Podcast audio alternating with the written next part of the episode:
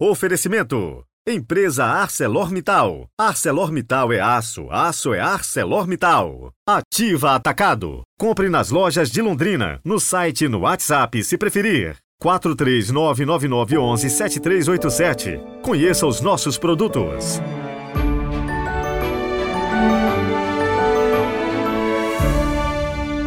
Olá, bom dia! Hoje é quinta-feira, 22 de junho de 2023.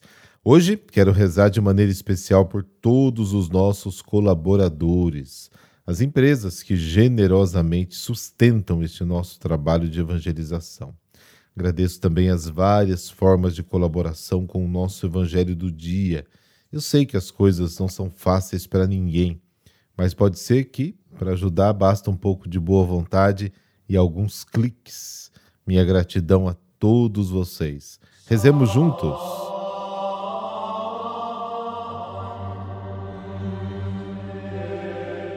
Pelo sinal da Santa Cruz, livrai-nos Deus, nosso Senhor, dos nossos inimigos. Deus eterno e todo-poderoso, sobre os povos que vivem na sombra da morte, fazei brilhar o sol da justiça, que nos visitou nascendo das alturas. Amém.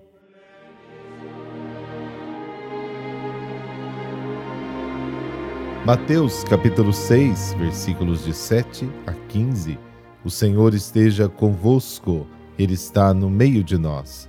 Proclamação do Evangelho de Jesus Cristo segundo Mateus. Glória a vós, Senhor. Naquele tempo disse Jesus aos seus discípulos: Quando orardes, não useis muitas palavras como os fazem os pagãos. Eles pensam que são ouvidos por força das suas palavras.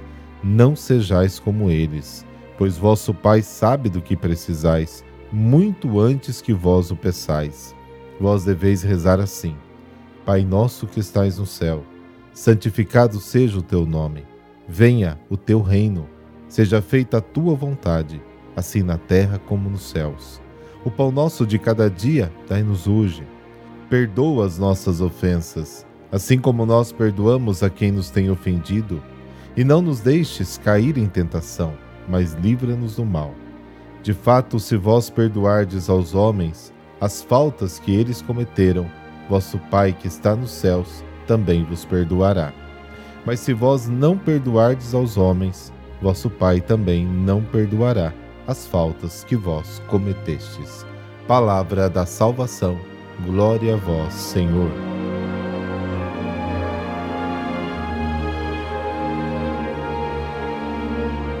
Jesus nos ensina a oração cristã que se opõe à oração dos fariseus e pagãos, a oração do Pai Nosso. E antes até de meditarmos esta maravilhosa oração, ensinada por Jesus e rezada tantas vezes por nós, no final deste áudio, na descrição, vou deixar um link do YouTube com um vídeo da gruta onde Jesus ensinou a oração do Pai Nosso. Depois assista, você vai gostar. Rezamos até em hebraico.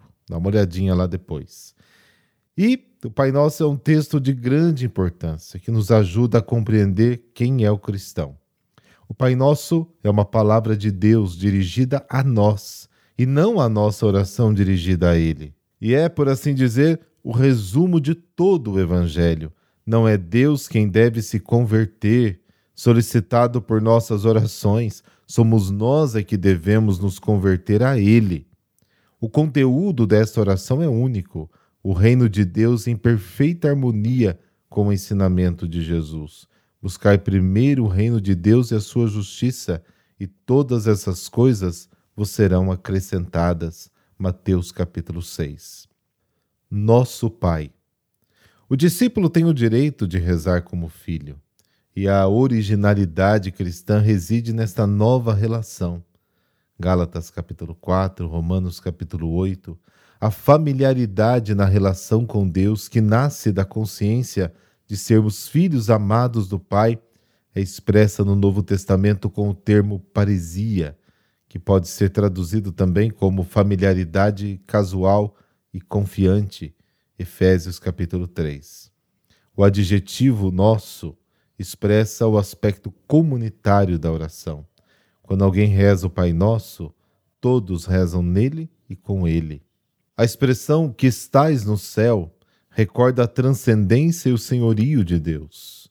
Está perto, está longe, como nós, e diferente de nós, Pai e Senhor. Saber que Deus é Pai leva à confiança, ao otimismo, ao sentido da providência. Santificado seja o teu nome, venha o teu reino, seja feita a tua vontade. O verbo da primeira invocação está na passiva. Isso significa que o protagonista é Deus e não o homem. A santificação do nome é obra de Deus. A oração é simplesmente uma atitude que abre espaço à ação de Deus uma disponibilidade. A expressão santificar o nome deve ser entendida à luz do Antigo Testamento. Em particular, Ezequiel, capítulo 36, indica permitir que Deus revele o seu rosto na história da salvação e na comunidade cristã. O discípulo reza para que a comunidade se torne uma casca transparente que permita vislumbrar a presença do Pai. A vinda do reino inclui a vitória definitiva sobre o mal, a divisão, a desordem e a morte. O discípulo pede e espera por tudo isso, mas a sua oração implica simultaneamente uma assunção de responsabilidade. Espera o reino como dom e, ao mesmo tempo, pede a coragem para o construir. A vontade de Deus é o desígnio de salvação que deve se realizar na história como no céu, assim na terra. Precisamos antecipar aqui na terra a vida do mundo vindouro. A cidade terrena deve ser construída à imitação da cidade de Deus. Dai-nos hoje o pão nosso de cada dia. O nosso pão é fruto da terra e do trabalho do homem, mas é também, sobretudo, um dom do Pai. Na expressão há um sentido de comunidade, o nosso pão, em um sentido de sobriedade, o pão de hoje. O reino está em primeiro lugar, o resto em função do reino. Perdoa-nos as nossas dívidas, assim como nós perdoamos aos nossos devedores, e não nos deixes cair em tentação, mas livra-nos do mal. Essas três últimas questões dizem respeito também ao reino de Deus, mas dentro de nós. O reino é, antes de tudo, o advento da misericórdia. Esta oração começa com o Pai e termina com o maligno. O homem está no meio, disputado e solicitado por ambos. Nada de pessimismo, porém.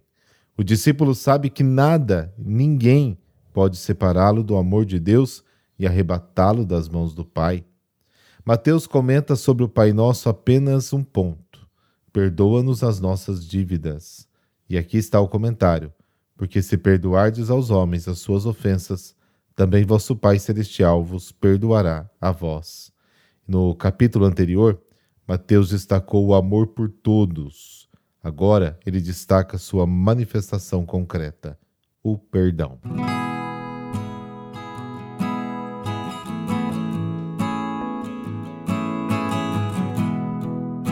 Hoje a igreja celebra os santos João Fischer e Thomas More, decapitados por defenderem a sua fé. Em 1935, Pio XI canonizou João Fischer e Thomas More no mesmo dia. Os santos são celebrados juntos. Sofreram martírio pela coragem com que defenderam a fé e são dois grandes exemplos de fidelidade a Jesus.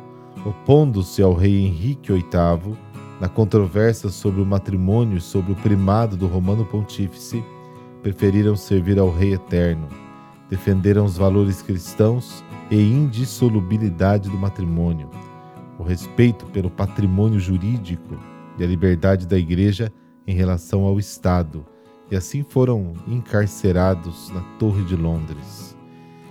São Tomás More, nascido em Londres, na Inglaterra, no ano de 1478, o santo foi desde cedo educado na fé cristã.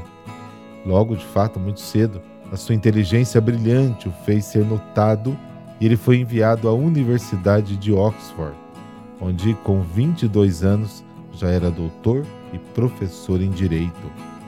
Ele pensou em tornar-se religioso, era um frequentador dos franciscanos e, por um período, dos cartuchos também. Porém, sentiu que não era esse o seu caminho e trilhou a vocação matrimonial, com grande entrega, presença e devoção. Conhecido por uma personalidade muito simpática, pelo seu bom humor e por uma forte fé cristã, o santo tinha uma vocação específica nos meios da política, da literatura, do direito. Assumiu diversos cargos diplomáticos, foi juiz, conselheiro, secretário e em tudo sempre atuou em favor e defesa da fé cristã, principalmente no tempo da Reforma Protestante. Escreveu famosas obras como O Diálogo do Conforto contra as Tribulações, dos mais tradicionais e respeitados livros da literatura britânica. Outros livros famosos são Utopia e Oração para o Bom Humor. Um tempo depois, Tomás pediu demissão e um novo tempo iniciou em sua vida. Tomás nunca se afastou dos pobres e necessitados, os quais visitava para melhor atender às suas reais necessidades, tanto que sua casa era sempre repleta e misturada de intelectuais e pessoas humildes. São João Fisher, ele nasceu na Inglaterra em 1469. Foi órfão de pai ainda pequeno e aos 14 anos era um aluno brilhante de inteligência extraordinária. Ingressou na universidade, onde recebeu o diploma de teologia e foi ordenado sacerdote. Tornou-se confessor e capelão pessoal da condessa Margarida, futura avó de Henrique VIII. Atuou como vice-chanceler e chanceler em obras de estudos das línguas da Bíblia para aprofundamento nas Escrituras. Foi eleito bispo com 35 anos. Distribuía esmolas com generosidade e as portas da sua casa estavam sempre abertas para os visitantes, peregrinos, necessitados. Ele levava uma vida tão austera como a de um monge. O bispo Fischer também combateu os erros da reforma protestante, escrevendo quatro livros que o tornaram famoso em todo o mundo cristão. Em 1535, o rei Henrique VIII desejou divorciar-se de sua legítima esposa para se casar com a cortesã Ana Bolena. O bispo João Fischer foi o primeiro a se posicionar contra aquele escândalo. O rei Henrique VIII conseguiu que o parlamento inglês o declarasse chefe supremo da Igreja na Inglaterra, em substituição ao Papa da Igreja Católica, com a aprovação de todos os que desejavam conservar seus altos postos no governo. John Fisher declarou no parlamento que querer substituir o Papa de Roma pelo rei da Inglaterra como chefe de nossa religião é como gritar um morra à Igreja Católica. E isso seria um erro absurdo. Ainda estava preso quando foi nomeado cardeal pelo Papa Paulo III. Ao ser informado, o rei exclamou: Enviaram-lhe o chapéu de cardeal, porém não poderá colocá-lo, porque eu lhe mandarei cortar a cabeça. E assim o fez. Da mesma forma, São Tomás Moro deixou registrada sua irreverência, aquela farsa real, por meio da declaração pública que pronunciou antes de morrer. Sedes minhas testemunhas de que eu morro na fé e pela fé da Igreja de Roma, e morro fiel servidor de Deus e do Rei, mas primeiro de Deus. Rogai a Deus a fim de que ilumine o Rei e o aconselhe. O Papa João Paulo II, no ano 2000, declarou São Tomás Moro padroeiro dos políticos. O chanceler Tomás Moro e o bispo católico João Fischer eram as figuras mais influentes da corte. Os dois foram decapitados. O primeiro foi João, no dia 22 de junho de 1535, e duas semanas depois foi a vez de Tomás.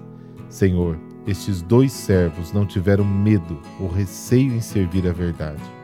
Conceda-me também a grande graça de defender a fé cristã em qualquer circunstância e de ser-lhe fiel até o fim. Amém. Abençoe-vos o Deus Todo-Poderoso, Pai, Filho e Espírito Santo. Amém. Boa quinta-feira para você e até amanhã.